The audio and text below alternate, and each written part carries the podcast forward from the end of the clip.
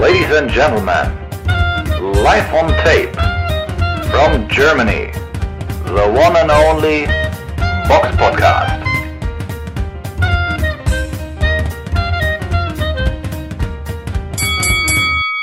Hallo und herzlich willkommen zum Box Podcast Ausgabe 368. Heute mit dabei die Samira. Hallo. Und ich, der Robert, seid gegrüßt. Wir blicken zurück, nicht nur auf das letzte Wochenende, sondern sogar den Dienstag, den, den Sonntag davor. Der Box Podcast Rückblick aufs vergangene Wochenende. Und wie in der letzten Folge bereits angekündigt, wollten wir ja eigentlich auf den Kampf eingehen von Andy Ruiz gegen Luis Ortiz, aber irgendwie ist uns durchgegangen, dass der an einem Sonntag war, deswegen konnten wir in der letzten Folge nicht drauf eingehen. Deswegen machen wir das jetzt. Am Sonntag, den 4. September 2022, war der doch schon mit Spannung erwartete Kampf von Andy Ruiz gegen Luis Ortiz. Und das war ja, war ja unsere Frage war ja, wer von beiden ist besser in Form? Ruiz sah ja schon jetzt so im, beim Wiegen auch so schon ganz gut für seine Verhältnisse in Form aus, oder? Ja, also er hat natürlich quasi nicht mehr den Fehler gemacht, dass er zu viel abgenommen hat, also wie er für sich selbst festgestellt hat, dass er mit ein bisschen mehr auf den Rippen besser performt und ja, auch im Kampf hat man eigentlich gesehen, dass sie sich beide, glaube ich, recht gut auf den Kampf vorbereitet waren. Also beide waren fit. Also, ja. Das kann man auf jeden Fall sagen. Und die Leistung, die sprach eigentlich auch für sich. Beide haben ja sich schon ein ziemlich enges Gefecht geliefert. Ja, extrem eng. Also alle, die mitgepunktet haben, werden es wissen. Also ich habe den Kampf sehr eng gesehen.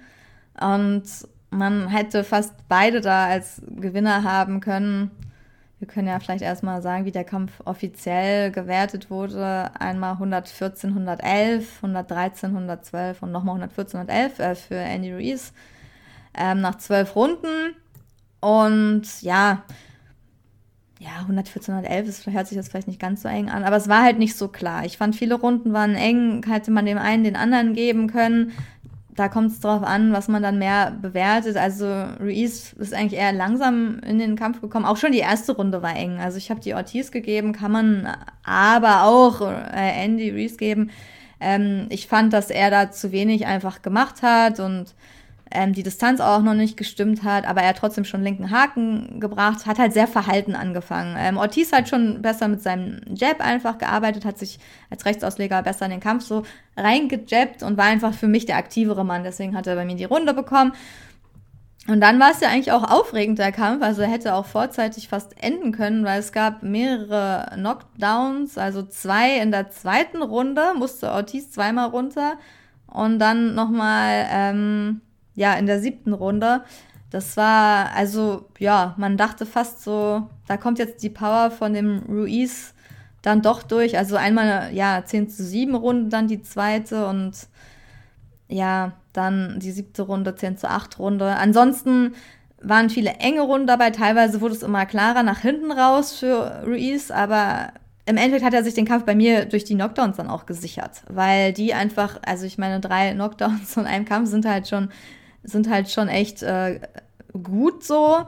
Und ja, Ortiz ist natürlich immer schnell wieder hochgekommen. Also es war jetzt nicht so, der dann wirklich ja, ausgeschaltet war. Ne? Es ist halt irgendwie Links-Rechts-Kombination einmal und ähm, ja, dann einmal. Aber die waren gut getimed, muss man sagen. Ja, genau, sie waren gut getimed, ne? Also so ja, auch nicht immer mit der härtesten Power vielleicht. Ne? Es ist halt so, ja, die waren einfach gut gesetzt, gut platziert. Aber es hat halt nicht gereicht, um Ortiz auszuschalten. Also krass, dass der immer wieder aufgestanden ist und dann auch sich teilweise danach die Runden gesichert hat. Also dann auch, wenn die eng waren, aber obwohl die achte war es dann auch klar bei Ortiz, obwohl er vorher runtergegangen ist. Mhm. Also er war jetzt auch nicht komplett irgendwie weg oder angeschlagen. Er war auch komplett dann wieder da. Ähm, und ja, auf jeden Fall habe ich den Kampf 113, 112 für Andy Reese gepunktet, also sehr, sehr knapp. Mhm. Und ja, ohne die Knockdowns, äh, ja, ähm, wäre es wahrscheinlich andersrum ausgegangen, weil ich einfach fand, dass Ortiz da einfach mit seinem Jab diesen Kampf mehr bestimmt hat. Und äh, ja, Ruiz hat sich halt auf seine harten, schweren Hände verlassen und auch diesen vorzeitigen Sieg da auch gesucht, aber teilweise einfach Runden verschlafen oder zu eng gestaltet, dass man ihm die nicht so klar geben kann. Obwohl die zweite war, also die zweite war wirklich eine krasse Runde so. Aber sonst, ja, bisschen zu wenig Aktion. Da hat einfach, der, der Jab hat einfach bei Andrew Reese gefehlt. Also ich weiß nicht, wie du den so fandest, aber er, für mich hat er zu lange Denk, gewartet für seine Aktion. So. Denkst du, das Alter sp äh, spielt da eine Rolle, dass er nicht so spritzig oder so agil war, wie er hätte sein müssen? Ach, ich meine, eigentlich, der ist 33, also eigentlich glaube ich nicht, dass das Alter. Nee, ich meinte Luis Ortiz. Ach so, ja, okay. Der ist, der, der ist weit weg von der 33. ja, der ist offiziell 43, aber soll anscheinend auch älter sein, man weiß es nicht so genau.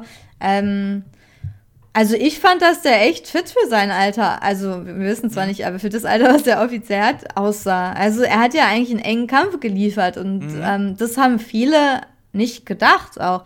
Also teilweise hatten einige, sind ja von vorzeitigen Sieg auch von Andy Reese ausgegangen, aber so leicht kann man den Mann dann auch nicht ausschalten. Also der geht zwar runter, aber der steht halt auch wieder auf. Und ähm, ja, das, das hört sich zwar immer an, so Ortiz geht auch gegen Charles Martin, ne, ist da runtergegangen, irgendwie zweimal, aber das waren alles keine harten Schläge oder das war dann alles nicht durch wirkliche Schlagwirkung. Er stand dann, der steht auch manchmal falsch und das sind alles nicht so, der wurde halt nicht richtig umgenietet, so, ne? Das ist für den so, der steht dann halt wieder auf, ne? Das war jetzt nichts das ist jetzt nicht irgendwie, dass er wie Tyson Fury von den Toten wieder aufersteht oder so. Das waren alles nicht so eine harten Hände. So. Ja, gut, Tyson Fury ist auch Balance. mal von Steve Cunningham umgehauen worden. ja, okay, ja, aber gegen Wilder oder so. Die Eltern aber, erinnern sich. ja, so. Nee, von daher, das waren jetzt alles. Der, der steht manchmal, ich glaube, bei dem ist eher die Balance da manchmal nicht so richtig und dann fällt er irgendwie, dann, dann geht man halt schneller runter so. Aber nicht, dass er so richtig immer hält ist, teilweise, aber nicht so, dass er den Kampf aufgeben muss. Also ich war eigentlich mhm. positiv überrascht von Ortiz. Also ich dachte, ich habe ja, glaube ich, auf den Punktsieg auch von Ruiz getippt. Aber dass es jetzt so eng wird, so mit einer Runde, dass ich das so eng tippe, hätte ich jetzt vielleicht auch nicht gedacht. Also von daher, mhm. ähm, Ruiz musste, glaube ich, einfach aktiver werden. Für Ortiz ist es natürlich schade so, dass er, das war ein enges Ding, hätte auch andersrum ausgehen können, ne? so, wenn er sich die Knockdowns nicht gefangen hätte. Aber ähm, ja, gucken wir mal, was von Reese dann noch kommt. Also da muss mhm. ein bisschen öfter auch in den Ring steigen, glaube ich. Das fehlt dem. Ich finde, man sieht, dass er einfach zu wenig irgendwie Kämpfe hatte. Mhm. Ja, ich denke jetzt auch, er hat ja nach dem Kampf auch noch Deontay Wilder rausgefordert. Ich glaube, das wäre jetzt noch zu früh, zumal jetzt auch Wilder erstmal nach seiner, seinen zwei verheerenden Niederlagen gegen Fury sich auch erstmal gegen Helenius wieder warm boxen muss. Aber schauen wir mal. Also, ich denke aber auch für, für Luis Ortiz, auch wenn er jetzt diesen Kampf verloren hat, aber spannende Matchups wären auch für ihn noch drin. Und schauen wir mal, wie du gesagt ja. hast, was da jetzt noch so kommt. Aber man muss natürlich noch sagen, also was beeindruckend in diesem Kampf war, dass, dass die es echt schwer in der Halle hatten. Also da kamen einige Berufe in dieser Halle. Mhm. Also der Kampf hat jetzt nicht alle so die ganze Zeit mitgerissen, ne? weil beide ganz oft einfach aufeinander gewartet haben und nichts gemacht haben. Und die mexikanischen Fans stehen ja gar nicht auf sowas, ne? Auf so ein, auf so ein Warten. Vamos, vamos. Wer, ja, genau, die wollen ja richtige Schlachten sehen, ne? Und die stehen sich so gegenüber, keiner macht was, jeder wartet auf den anderen. So da, also da waren echt in einigen Runden äh, einige Pfiffe und Buhrufe zu hören. Also das war, war schon, ja, also für die Boxer natürlich nicht schön, aber da mhm. merkt man so, äh, was für Leute im Publikum einfach sitzen, was da deren Geschmack ist. mhm. Ja. Apropos Geschmack, kommen wir zu der nächsten Veranstaltung. Und die fand in Hamburg statt. Die war jetzt gestern, den 10. September, äh, im Universum Gym gewesen. Ausrichter war die Universum Box Promotion und es war wieder eine gemischte Veranstaltung zwischen Profiboxern und Social Media Persönlichkeiten? Soll man es so umschreiben oder ich weiß es gar nicht. Ja, doch, sagen wir mal Social Media Persönlichkeiten. ja. Ähm, ich weiß gar nicht mehr, wer das war. Ich glaube, Boxen 1 war das, oder? Oder war das Bild? Jedenfalls waren mal diese Boxpuristen rümpfen dabei die Nase. Doch, der Erfolg gibt ihnen, die Aufrufzahlen geben ihnen recht. Irgendwie so ging das Zitat. Ähm, muss man zugeben, ja, stimmt. Also anscheinend fährt Universum damit echt eine erfolgreiche Schiene. Aber ich würde mich dann doch eher in die Gruppe der Boxpuristen äh, zählen. Also ich bin da jetzt kein Fan von, wenn ja, Profiboxer äh, wie ähm, Vincent Feigenbutz, auf den wir ja jetzt gleich eingehen werden, auf einer Fa äh, äh, Card boxt und dann da aber irgendwie Fat Comedy gegen irgendein, ich weiß gar nicht mal, wie die alle heißen, Box, also ja, ich, da merke ich auch, dass ich irgendwie jetzt ein Boomer werde, dass ich, Naja, so dass ich auch man merkt einfach daran, dass das einfach jetzt auch keine riesen Stars sind. Also da ist ja jetzt auch nicht irgendwie, ja, also weiß ich nicht, da sind die Namen kennt jetzt auch nicht jeder, ne? Das sind halt, ist so eine Nische eigentlich auch für sich. Eine große Nische, aber es sind jetzt auch keine YouTube-Megastars oder so, die jeder kennt, auch wenn er die vielleicht nicht guckt. Mhm. Würde ich einfach mal so sagen, ne? Also, ja. Ja, es ist jetzt nicht so, als würde er irgendwie Montana Black gegen. Fat Comedy kennt man doch nur, weil er irgendwie eine Pocher eine Schelle gegeben hat, oder? Also sonst habe ich noch nie was von dem gehört. Wenn der Richtig, vorher hatte ich Ja. von dem noch nie was gehört Genau, und, und als also- ich mir dann mal was von dem angeguckt habe, habe ich gedacht, wo kommt denn jetzt mal die Comedy? also, ja, ich, ich werde halt ein Boomer. Also das ist so ein Humor, der erreicht mich nicht mehr, habe ich das Gefühl. Ähm, ne, aber kommen wir erstmal auf, auf, den, auf den Profisport zu sprechen. Vincent Feigenbutz hat mal wieder seit längerem äh, geboxt und äh, der Gegner war diesmal Diego Ramirez aus Argentinien. Äh, war zum Zeitpunkt des Kampfes die Nummer 8 in seinem Land und glaube 150 oder so in der- Weltrangliste. Ja, Feigenbutz selbst war jetzt seit äh, dem 16.04. hat er das letzte Mal geboxt im Ballhaus und äh, V-Form unter Schleißheim. Ja, und den Kampf hat er jetzt nach, kann man ja schon sagen, so die ersten zwei Runden waren sehr abwartend. Da ist jetzt dann nicht so viel passiert. Ab der dritten Runde ist er dann warm gelaufen und hat dann dann in der vierten Runde so ein bisschen auch mit der Brechstange ähm, den K.O. herbeigeführt. Aber der Schlag, der, äh, der Schlaghagel, der da kam, der saß auch wirklich ganz gut. Und du hast auch Ramirez gemerkt, so, es macht jetzt keinen Sinn weiterzumachen. Also, so wie er es gemacht hat, sah das schon, finde ich, ganz gut aus. Wie siehst du es? Ja, ähnlich. Also man kann schon, also ja, die ersten beiden Runden, wenn man möchte, könnte man sie auch Ramirez geben, weil er einfach mit seinem, ja, einfach mehr gearbeitet hat. Feigenbutz ist halt mit seiner guten Doppeldeckung mehr, hat mehr gedrückt sozusagen. Den Gegner hat ihn sich ausgeguckt. Hat erstmal, wo sind die Lücken, wie schlägt er, ne? Der war ja auch Rechtsausleger, das hat ihm am Anfang ein bisschen Probleme gemacht, weil er öfter mal so ein bisschen die rechten Haken genommen hat. Das hat man auch gesehen. Teilweise so kamen die immer wieder, nee, natürlich nicht so hart durch, aber die haben ihn immer schon gewischt. Da war er einfach zu inaktiv am Anfang.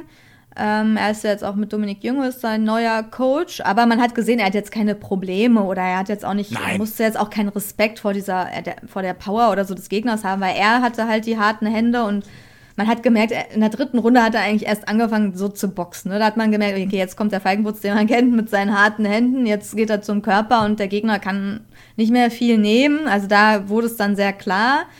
Und da hat er den Kampf gedreht quasi, übernommen. Und in der vierten, klar, hat er dann gefinisht. Also da war es dann bis zehn, wurde der Gegner dann ausgezählt. Nach verschiedenen Attacken auch auf den Körper. Da hat er richtig harte Hände abgefeuert. Da wollte er es auch beenden. Hat man gesehen, so jetzt Schluss so. Ich bin eh so der Bessere, der kann meine Hände nicht nehmen. Das hat er auch gemerkt. Und ja, so wie man Feigenbutz kennt, was man von ihm irgendwie auch schon erwartet, ne, so vorzeitiger Sieg. Ähm, er stand wieder im Ring.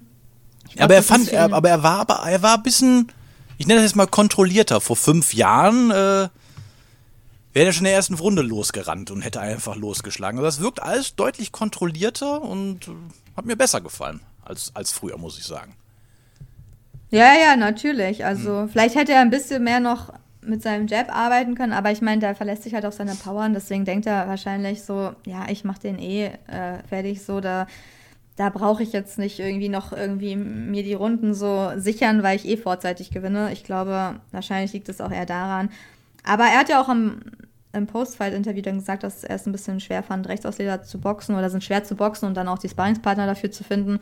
Ähm, ja, aber natürlich klarer, klarer Sieg, also noch klarer geht's ja gar nicht von Feigenbutz und äh, ich finde es gut, dass man ihn mal wieder gesehen hat. Zwar, man konnte es ja im Livestream sehen, genau bei Universum, kostenlos bei YouTube, was ja auch schon mal irgendwie nicht schlecht ist, auch wenn man immer ähm, ja nicht so genau weiß, wann jetzt die Boxer boxen, die man sehen will, weil es ein bisschen so untergeht durch diese Die anderen Fans, Kämpfe. wissen, die Fans wissen das auch nicht, denn wenn man sich mal dann diese, diese Ja. Chatspalte da anguckt, One, Ja. One Box Fat Comedy, Ja, ja, die ganze Zeit. Ja, der Chat Boah, ist echt. das ja. ist anstrengend. den kann man gar nicht eigentlich verfolgen. So, das ist, da merkt man im Chat, da sind eigentlich äh, kaum so richtige Box, echte Box-Fans. Ne? Das sind eher so die Show-Fans, die dann Ja. die YouTube-Fans von den Leuten. ja, wäre halt natürlich schöner, wenn ja, so ein Feigenbutz dann eine andere Plattform irgendwie kriegen würde, ne? Dann auch irgendwie den letzten Kampf macht und den Hauptkampf dann richtig so. Aber ist halt jetzt die Schiene, die Universum fährt. Ich meine, er wusste ja, worauf er sich einlässt. Das ist ja einfach bei Universum jetzt die letzten Veranstaltungen immer so gewesen. Und entweder man findet es halt gut oder nicht. Für die wird es irgendeinen Sinn machen, das so zu, äh, ja, so zu verfolgen. Sonst Aber würden sie es ja nicht tun. Ja. Ja, sonst Ja, würden sie es auch gar nicht machen, aber die sprechen halt wirklich ein anderes Publikum an. Auch diese Show-Acts, da fand ich auch nicht, es war auch nicht mein Geschmack. Also ich weiß gar Nee. nicht mehr, wie die hieß, aber Der, der Feigenbutz war ja so gegen die, ungefähr 21, 21, 15, so um den Dreh war, war der Kampf ja gewesen. Danach gebe ich offen zu, habe ich mir die Veranstaltung nicht mehr weiter angeguckt, bin ins Wohnzimmer gegangen, habe noch einen Film geguckt. Und als ich zurückgekommen bin, Ja. lief halt noch YouTube bei mir auf dem PC und ich glaube, Mo Abdallah war das, ein Kickboxer, hat ein Interview und dann stirbt Sinanji rein und da müssten die erstmal auseinandergehalten werden und der, der reißt das Mal auf, das, das können wir von mir aus hier im Ring klären. Also, ich habe am Freitag, ja. ich habe am Freitag bei Schläferz High Alarm auf Mallorca gesehen und also das ist eine ähnliche schauspielerische Leistung gewesen. ja, komm, also dieses aufgeset aufgesetzte, gut, wem es gefällt, soll es gucken, aber ich finde es halt irgendwie albern. Aber gehen wir mal wieder zum ernsteren Teil über. Wir, äh, wir haben noch eine Veranstaltung, die auf jeden Fall besprochen werden sollte. Und das ist die Veranstaltung von Argon Sports, die aber in Wuppertal stattgefunden hat am 10. September. Das war ja die Veranstaltung, wo ursprünglich Jama Saidi gegen Abbas Barau boxen sollte. Ähm, aufgrund der Herzprobleme von Saidi ist der, dieser Kampf leider gecancelt worden. Und den Hauptkampf hat dann dort Björn Schicke bestritten. Der Kampf war ja auch ein Rematch gewesen gegen äh, Martin Asu äh, Asumantian. So, jetzt habe ich es ungefähr. also So. Ja. Ja, Entschuldigung. und ähm, diesen, das Rematch, das, er hat ja zuerst den Kampf verloren und äh, diesen Kampf hat er jetzt aber über die Punkte einstimmig mit 115 zu 112 ge gewonnen. Noch vielleicht so interess interessant zu erwähnen wäre auf jeden Fall, äh, Granit Xhalla hat einen Punktsieg über Kevin Espinola eingefahren. Ähm, dann noch Thomas Piccirillo aus Köln hat einen äh, Draw gegen Matteo Veron geboxt. Das war dann doch etwas erstaunlich. Also der Bock äh, hat ihm wohl wahrscheinlich eigentlich ordentlich was abge ähm, ja, abverlangt. Und äh, Vincenzo Gultieri hat einen Punktsieg über Vincenzo Biva, Bivalequa aus Rom eingefahren. Ja, und damit sind wir auch schon am Ende der, des Rückblicks Blicks und kommen zur Vorschau. Die Box Podcast Vorschau auf kommende Kämpfe. Und da ist eine Veranstaltung in der Rudolf Weber Arena in Oberhausen. Veranstaltet wird diese von Alexander Petkovic und Petkos LMS Promotion. Hauptkampf äh, ist äh, äh, Schäfert Isufi gegen Ryan Ford um den WBF-Titel im Halbschwergewicht. Ja, WBF ist so, ja, sag mal, ist, kann man das sagen, so ein zweit- oder eher ein drittklassiger Titel? Also zweitklassig sind Sachen wie IBO, und drittklassig würde ich so alles, was dahinter kommt, nennen, oder? Dann so kann man es auch ungefähr einordnen, oder? Ja, ja, Ja. kann man. Ist, äh, sagen wir eine interessante Ansetzung selbst. Is- Isufi ist die Platz, ist Platz 84 bei der, äh, in der unabhängigen Weltrangliste und Ryan Ford die Platz, äh, ist Platz 75. Also halbwegs im Kampf auf Augenhöhe. Beide haben auch keinen blumenreinen Rekord mehr. Isufi hat zwar vier Niederlagen, die sind aber jetzt auch schon eine Weile her, während Ryan Ford sieben Niederlagen hatte, davon zwei in seinen letzten beiden Kämpfen. Ähm, ja, es dürfte eine interessante äh, Ansetzung sein. Ford selbst ist ja jetzt auch schon öfters mal in Deutschland oder in Europa auch gewesen. Unter anderem gegen Serge Michel hat er äh, durch K.O. in der achten Runde verloren. Ähm, nee, Quatsch, stimmt gar nicht. Gegen Serge Michel hat er gewonnen. Verzeihung. So, so rum war das. Gegen Nick. Hannig hat er verloren. Gegen Nick Hannings war das. So rum, ja, ich habe das jetzt. Aber auch, auch gegen Afni Yildirim äh, hat er in Köln mal verloren äh, durch eine UD. Also der Mann ist in Deutschland schon auf vielen Cards unterwegs gewesen und hat ja immer an sich ganz gute Kämpfe geliefert, finde ich. Ähm, der Hauptteil oder Act wird wahrscheinlich sein, dann, dass äh, Oliver Pocher da irgendwo gegen, ich weiß zwar immer noch nicht gegen wen, aber wohl Dieter auch Bohlen? soll. Ja, Dieter Bohlen soll ja wohl irgendwie auftreten, aber ohne Thomas Anders. Ach ja. Naja, jedenfalls, die Veranstaltung findet da statt. So, jetzt normalerweise würden jetzt alle denken, oh, jetzt sprechen sie endlich über den Kampf, jetzt sprechen sie endlich über den Kampf. Nein, tun wir nicht. Wir sprechen über Canelo Alvarez gegen Gennady Golovkin in dieser Ausgabe nicht, nicht weil wir nicht wollen, sondern weil wir uns dazu entschlossen haben, eine eigene Folge dazu zu machen. Die wird nach dieser Folge veröffentlicht werden, aber relativ zeitnah. Also ihr, braucht, ihr müsst jetzt nicht ewig warten. Gut, dann kommen wir jetzt einmal zu den Hörerfragen. Zuhörer stellen Fragen und wir beantworten sie.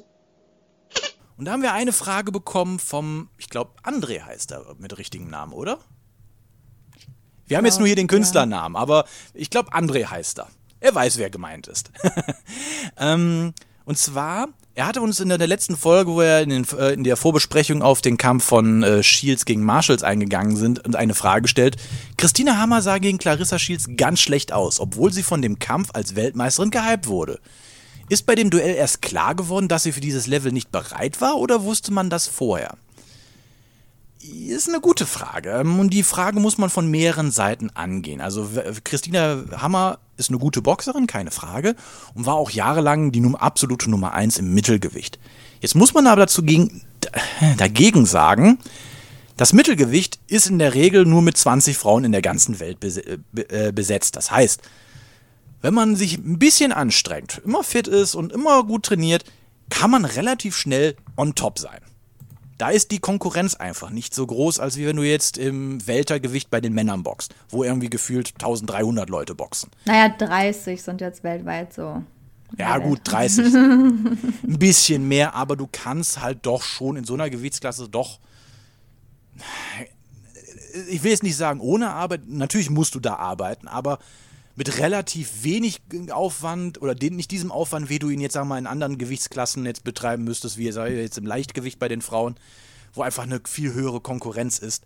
Äh, so, komm, so schnell kommst du halt nicht dahin. So, bis jetzt all die Jahre dann da gewesen, klar. Da war sie auch zurecht gewesen, aber wenn halt dann ein Player auf, die, auf, die, äh, auf den Spielplan kommt, der halt skillmäßig einfach so viel weiter drüber ist, dann wird man halt auch in die Grenzen gewiesen. Und das ist halt da passiert.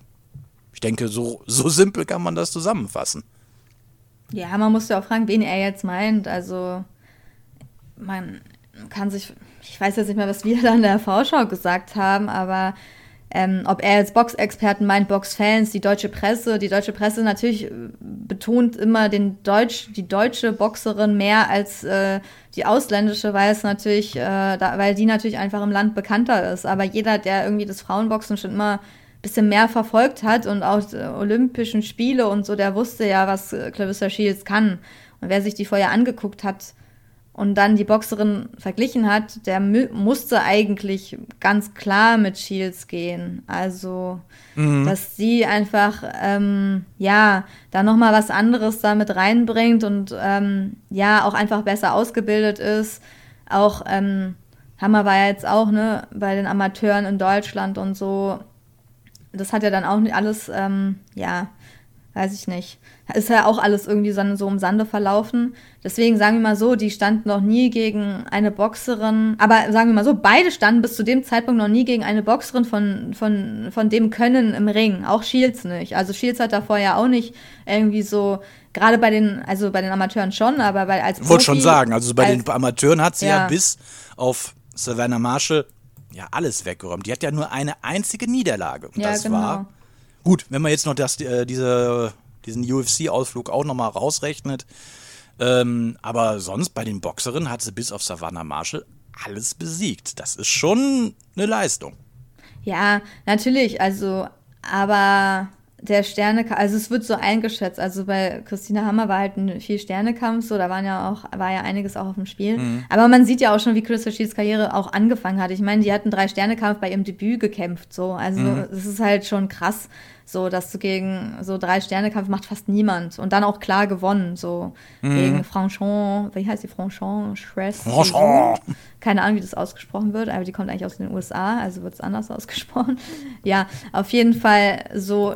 Sie ist schon mal nicht gerade sehr behütet da reingegangen, dann hat sie wieder ein paar sehr schwäch also schwächere Gegnerinnen geboxt. Dann Tori Nelson war dann wieder ein bisschen stärker, Hannah Gabriels dann Hannah Ranking ging ein bisschen wieder runter, so Femke Hermanns. Dann kam Christina Hammer. Das ist natürlich dann schon mal ein Aufstieg. Und ja, das ging immer so hoch und runter. Und von daher war es halt nicht ganz klar, vielleicht auch bei Shields, so wie dominant sie da jetzt sein würde, so. Aber mhm. Ja, ich meine so, auch wenn die heute boxen würden, ich glaube schon, dass immer noch Shields ähm, die klare Favoritin wäre. Was natürlich jetzt nicht irgendwie heißen soll, dass Christina Hammer irgendwie schlecht ist. Aber du hast schon recht, mit dem in der Gewichtsklasse es, in Deutschland, da sind halt nur dry, dry, drei bei Boxrec, bei Boxrec gerankt. Sie ist halt auf Platz 1, sie ist halt die deutsche Nummer 1, muss man so sagen. Danach kommt Janina Michelle Neumann und danach kommt Sarah Scheurich und dann ist die Liste in Deutschland auch schon vorbei. Also das ist halt schon ziemlich krass. Und ja, Sarah Scheurich kommt man, kennt man halt von den Amateuren. Aber Neumann zum Beispiel habe ich jetzt noch nicht bewusst auf jeden Fall nicht Boxen gesehen. Also ja, von daher ist es auch immer schwer einzuschätzen, wenn die Kämpfe dann auch in Deutschland nicht gemacht werden können, weil da auch zu wenig Gegnerschaft ist.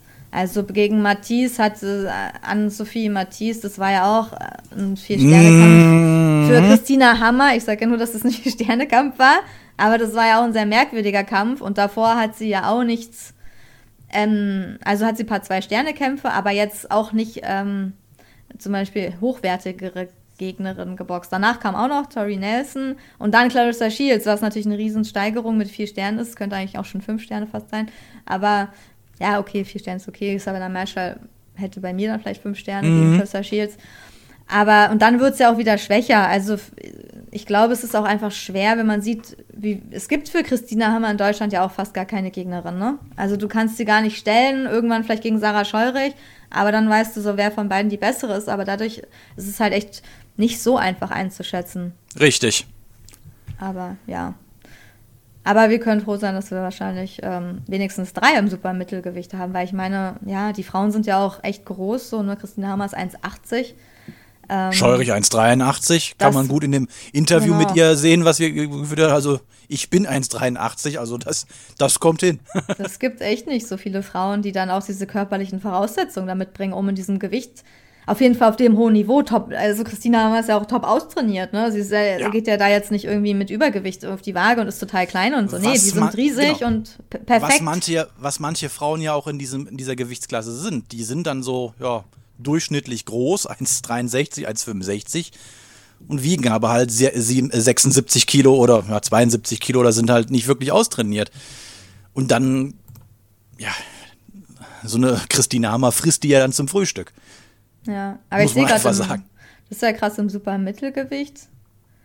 Da ist jetzt die Gegnerin, also die, die Clarissa Shields ähm, in ihrem Debüt geschlagen hat, ist jetzt an Position 1 gerankt. Also diese Cruise de Zoom ist ja. vor Christina Hammer gerankt. Also das ist ja schon dann ein Riesenstatement, wenn man sieht, also das hat Christina, äh, Clarissa Shields hat die halt äh, in ihrem Debüt quasi besiegt, ne? Mhm. Und die ist jetzt auf Platz 1 in der Gewichtsklasse. Also und danach kommt Christina Hammer. Ist halt schon, ja, ist halt schon krass so.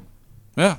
Aber ja, im Endeffekt, man kann immer irgendwas sagen, aber man sieht es halt auch erst dann im Ring, äh, mhm. wie die Unterschiede sind, wie sie mithalten können und so. Und von daher, ja, war das für Deutschland auf jeden Fall ein spannender Kampf. Also, ja. Ne? Auf also jeden Fall. War, war ja cool einfach.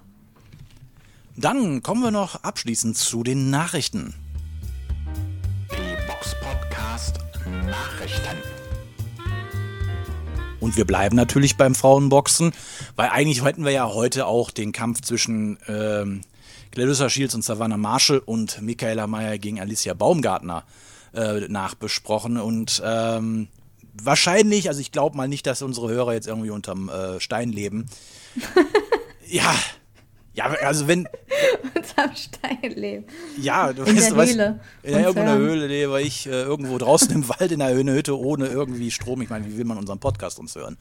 Ähm, aber die Queen ist verstorben im Alter von 96 Jahren. Und wenn, naja, wenn die Queen stirbt, ich glaube, dann kannst du in einem Land wie England nicht Business as usual machen. Also also auf jeden Fall, der Kampf ist erstmal verschoben worden und äh, soll wohl jetzt am 15. Oktober soll der nachgeholt werden. Ist natürlich jetzt für alle Sportlerinnen, ich sage bewusst, bewusst Sportlerinnen, alle Kämpfer, die auf, oder Kämpferinnen, die auf diesem, dieser Veranstaltung waren, wären nämlich Frauen. Und ähm, aber ich ist schon krass, ich meine, wenn du überlegst, ich bin jetzt 37 mein ganzes Leben lang war die Queen da gewesen. Das ist irgendwie komisch gewesen. Man, man denkt, denkst du an England, denkst du an die Queen. Ja, die ist ja- klar, die war Ja. natürlich präsent, so, aber Und die war Ja, jetzt über 70 Hype- Jahre im Amt. Kann man natürlich auch eher nachvollziehen, wenn man wahrscheinlich Engländer ist, so, um dieses ganze, das ganze Königshaus, ne, das ist so ein bisschen fremd, wenn man aus Deutschland kommt, aber als mir auf jeden Fall. Aber natürlich kann man das verstehen.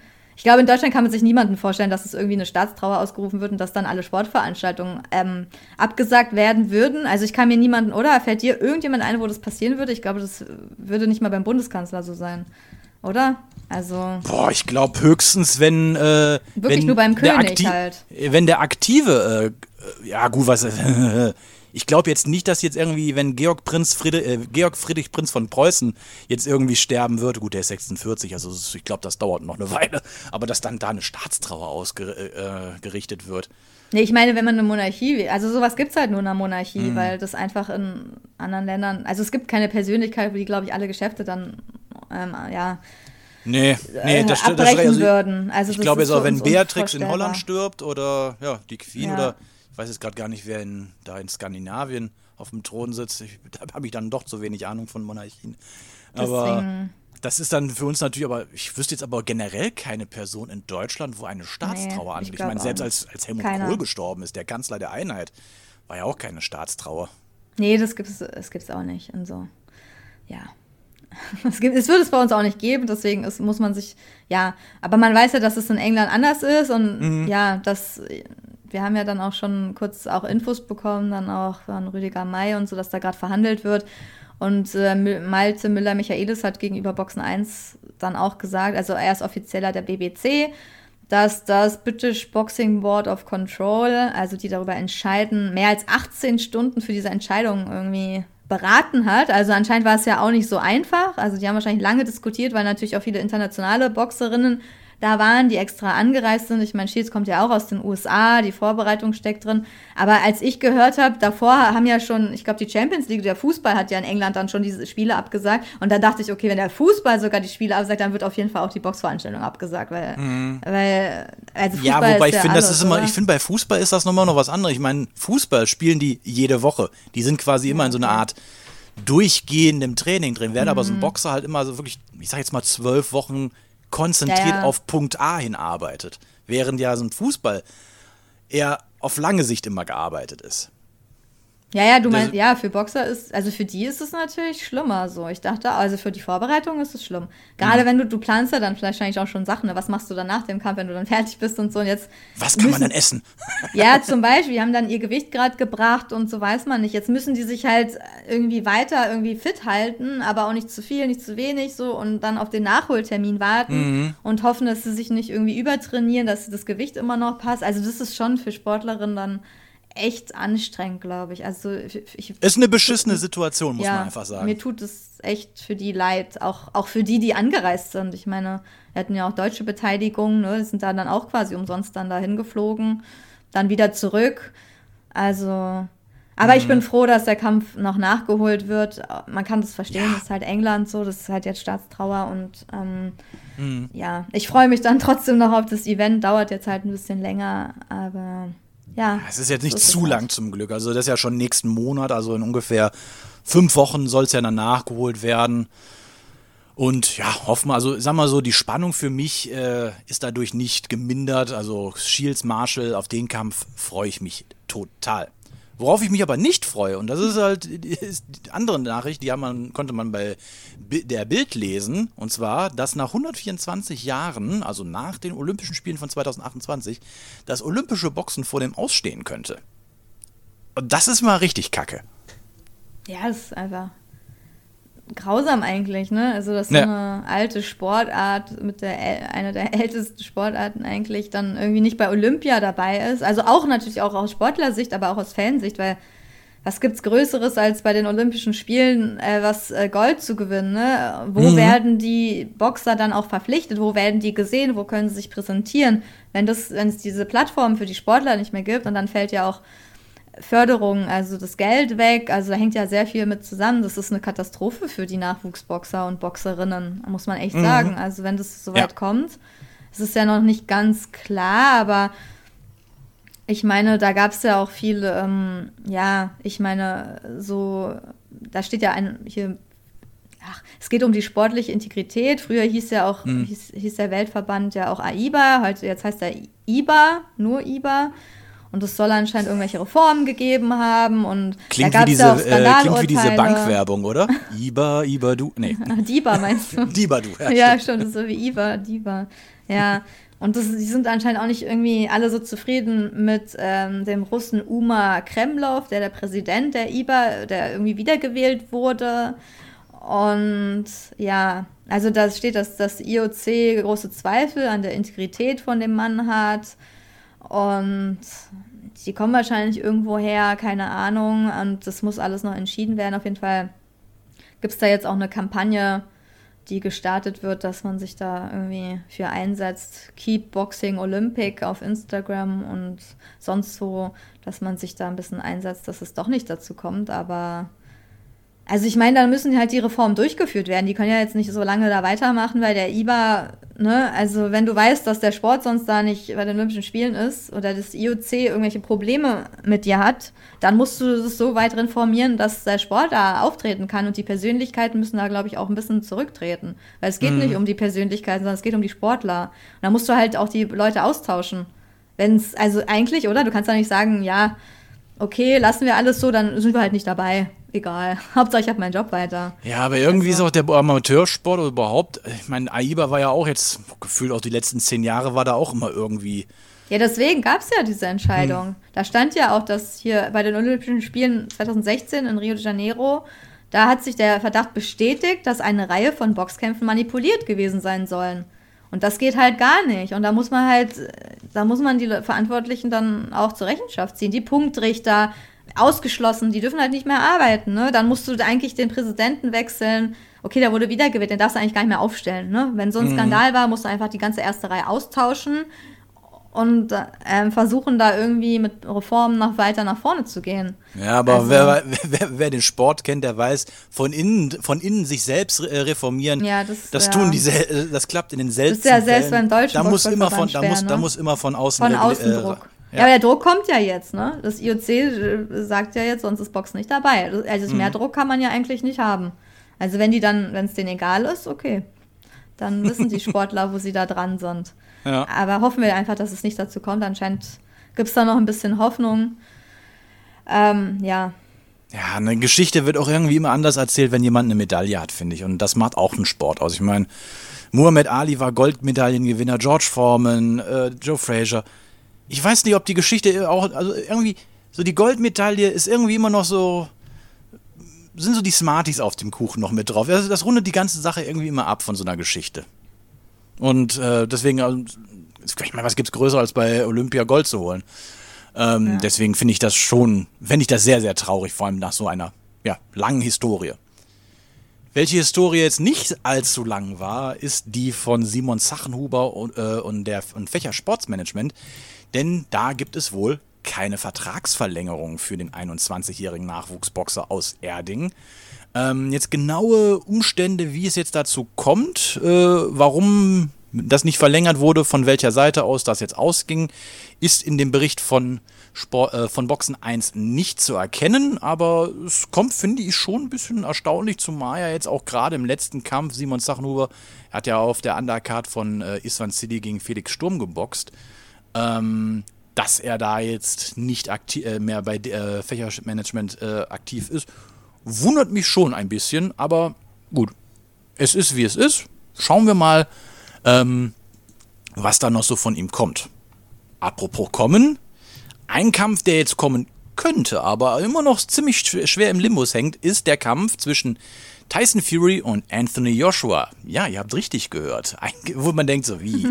Joshua ist doch gar nicht mehr Weltmeister. Warum sollen die boxen? Ja, es gibt wohl ein Angebot von Tyson Fury, dass man entweder ähm, am 3. Dezember, ich glaube in Cardiff und, oder eine Woche vor in Wembley, ich meine, kleiner hat man es nicht, äh, boxen können. Ah ja, 26. November in Wembley oder am 3. Dezember in Cardiff boxen könnte und es würde eine Split geben von äh, 60 zu 40. Das heißt, Betrag X als Kampfbörse und der wird aufgeteilt 60 für Fury und 40 für äh, Joshua. Aber was Konkretes gibt es da jetzt noch nicht. Äh, ähm, natürlich muss man natürlich sagen, Fury hat natürlich mal wieder auf altbekannte. Weise äh, zig Videos rausgehaut, wo er ihn natürlich herausfordert und ihm Fristen setzt. Ist natürlich rechtlich jetzt nichts Bindendes, aber ähm, ich glaube irgendwie nicht, also auch wenn jetzt äh, Joshua sagt, so, wow, das würde ich mal, ich glaube nicht, dass das eine gute Idee zu dem jetzigen Zeitpunkt für äh, Joshua wäre. Andererseits sagt natürlich äh, Fury, ob er jetzt zwei Niederlagen hat oder drei Niederlagen, ist am Ende auch egal. Hat er nicht Unrecht. Ja, Fury wollte ja zuerst gegen Usyk boxen. Usyk wollte sich eine Auszeit nehmen. Er sagt ja auch, er hat eine Verletzung und dazu sucht mhm. er halt den nächsten Gegner. Und ihm passt es halt nicht zu spät im Dezember zu boxen, weil er dann sagt, okay, dann kann ich ja gleich wieder gegen Usyk boxen, weil dann hat Usyk wieder Zeit, so im Januar mhm. oder so, ne? Das geht ja auch darum, dass er einfach eigentlich beide Fights machen könnte, so, aber natürlich Usyk der ist, den er auf jeden Fall für seine Legacy dann also dringender irgendwie braucht und äh, dass das irgendwie dann passen müsste, dass zuerst mhm. Joshua kommt und dann hätte er bei einem Sieg könnte er dann halt trotzdem danach noch gegen Usyk boxen. Aber wenn das Datum jetzt bei beiden, äh, wenn es zu eng wird, dann wird sich, glaube ich, äh, Tyson Fury für, für Usyk entscheiden, weil der ihm sportlich dann erstmal wichtiger ist, den zu schlagen. Joshua mhm. kann man ja immer noch machen, aber mal gucken, ob sie sich so jetzt einigen könnte sein, während für England ist ja egal, ob Joshua einen Weltmeistertitel hat. Ich meine, das ist ein Englisch, Eng, Eng, zwei Engländer, zwei Briten im Ring, so, da machst du Stadien voll. Das ist das Tyson Fury, das Anthony Joshua. Ja. Das äh, wird gut ankommen, kannst du verkaufen, so. wenn beide selber nur einen Bo äh, Reis Sack, äh, ähm, äh, Sack Reis boxen würden, würden sie schon das äh, Wembley-Stadion Ja, auch wenn keiner wirklich einen WM-Titel hätte, auch wenn Tyson Fury die nicht hätte, wirst du ja. auch alles voll kriegen. Das ist einfach so. Bei den beiden, da ziehen die Namen. Und deswegen glaube ich, der Kampf könnte noch kommen, aber ja, Tyson Fury hatte da echt einen guten Tag. Der hat da irgendwie hintereinander wirklich äh, tausende Instagram-Stories rausgehauen. Ja, der will halt jetzt anscheinend doch wieder boxen, hat Lust und mal schauen, ob, ob das jetzt, was jetzt kommt, ob er mhm. nicht dann doch wieder gegen Usyk boxt. Also da kann ja alles kommen. Also ja, von daher. mhm. Gut, dann noch ein abschließend zum äh, für, für, diese Folge kommt noch eine etwas traurige Nachricht. Wir haben ja in letzter Zeit öfters mal über René Weller auch berichtet und der ach, heute ja auch 68-jährige ehemalige Leichtgewichtler leidet mittlerweile an so einer stark ausgeprägten Demenz, dass er schon mittlerweile eine Vollzeitpflege benötigt, aber diese kann wohl gar nicht finanziell äh, gewährleistet werden. Also seine Ehefrau hat äh, ihn wohl bis jetzt zu Hause immer selber versorgt und Wellerbroch benötigt schon die, mittlerweile wohl die Pflegestufe 4. Leute, die aus dem Bereich kommen, wissen, eine Pflegestufe 4 zu kriegen, ist gar nicht mal so einfach. Und wer die bekommt, der braucht definitiv sehr, sehr viel Hilfe. Und ähm, ja, ist schon schade, wirklich zu sehen, wie was. Ja, aber okay, muss jetzt nicht nur mit, hat jetzt nicht nur mit Relevanz zu tun, aber was das Leben doch manchmal so für einen parat hat. Ja, ja, klar.